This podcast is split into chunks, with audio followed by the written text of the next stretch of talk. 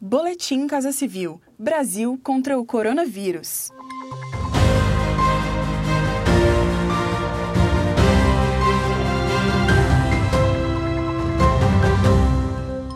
Confira as principais ações do governo federal nesta quarta-feira, 19 de agosto, no enfrentamento aos impactos da pandemia de Covid-19. Em mais uma iniciativa voltada à proteção da Amazônia durante a pandemia, o governo federal, por meio da Vice-Presidência da República, lançou hoje a campanha Diga Sim à Vida e Não à Queimada. Liderada pelo Conselho Nacional da Amazônia Legal e órgãos integrantes, a iniciativa tem como objetivo manter a vigilância contínua das queimadas e chamar a população para participar de ações de preservação na região amazônica. Quem explica é o presidente do Conselho e vice-presidente da República, Hamilton Mourão. As queimadas trazem prejuízos à saúde e à segurança da população e, obviamente, à economia Ajude-nos a disseminar a campanha. Todo o material estará disponível na página da Vice-Presidência da República.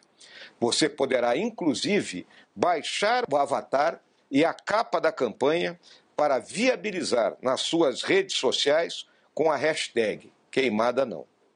Com a união de esforços, o Brasil permanecerá sendo o país que mais preserva e protege a sua vegetação nativa.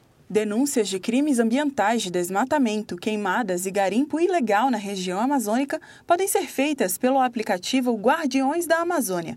Cidadãos cadastrados na plataforma têm a garantia de que não terão seus dados expostos, o que possibilita o anonimato das denúncias. Foi sancionada a medida provisória 934 de 2020, que estabelece normas excepcionais sobre o ano letivo da educação básica e do ensino superior, em razão das medidas de combate da pandemia de Covid-19.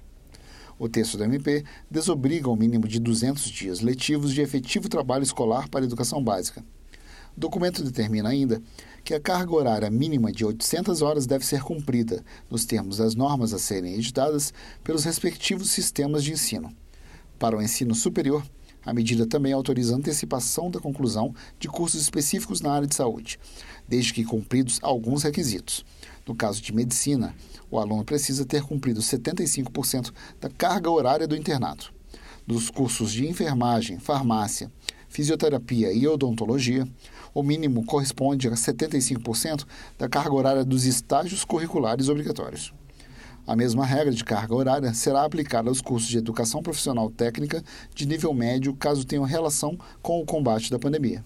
Acompanhe estas e outras ações do governo federal por meio dos canais de comunicação da Casa Civil da Presidência da República. Acesse casacivil.gov.br e siga também os perfis no Spotify, YouTube e Twitter. Em parceria com a Rede Nacional de Rádio, este foi mais um Boletim Casa Civil Brasil contra o Coronavírus.